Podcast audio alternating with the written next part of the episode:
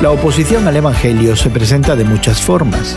Interesantemente, la mayor oposición viene con frecuencia de los dirigentes religiosos. Hoy en la palabra, el final del capítulo 5 y el comienzo del 6 del Evangelio de Lucas, nos dice que cuando Jesús llamó a Leví, el recaudador de impuestos, para que fuera su discípulo, los líderes religiosos se enfadaron muchísimo. De hecho, estos prominentes religiosos criticaban a Cristo por todo, por juntarse con pecadores, porque sus discípulos no seguían reglas religiosas o por cualquier otra práctica que ellos consideraran impura. Jesús respondió a sus críticas con una metáfora.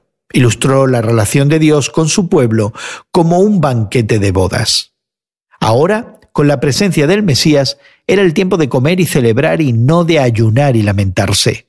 Para reforzar esa idea, Jesús presentó dos imágenes adicionales, un remiendo nuevo cosido en un vestido viejo y vino nuevo echado en odres viejos.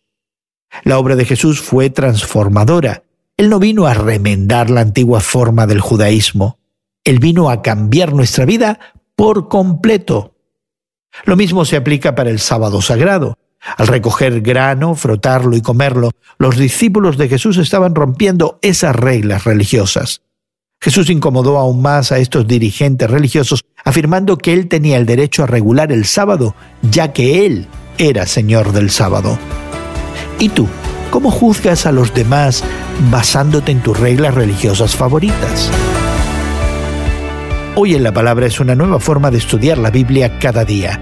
Encuentra Hoy en la Palabra en tu plataforma de podcast favorita. Más información en hoyenlapalabra.org.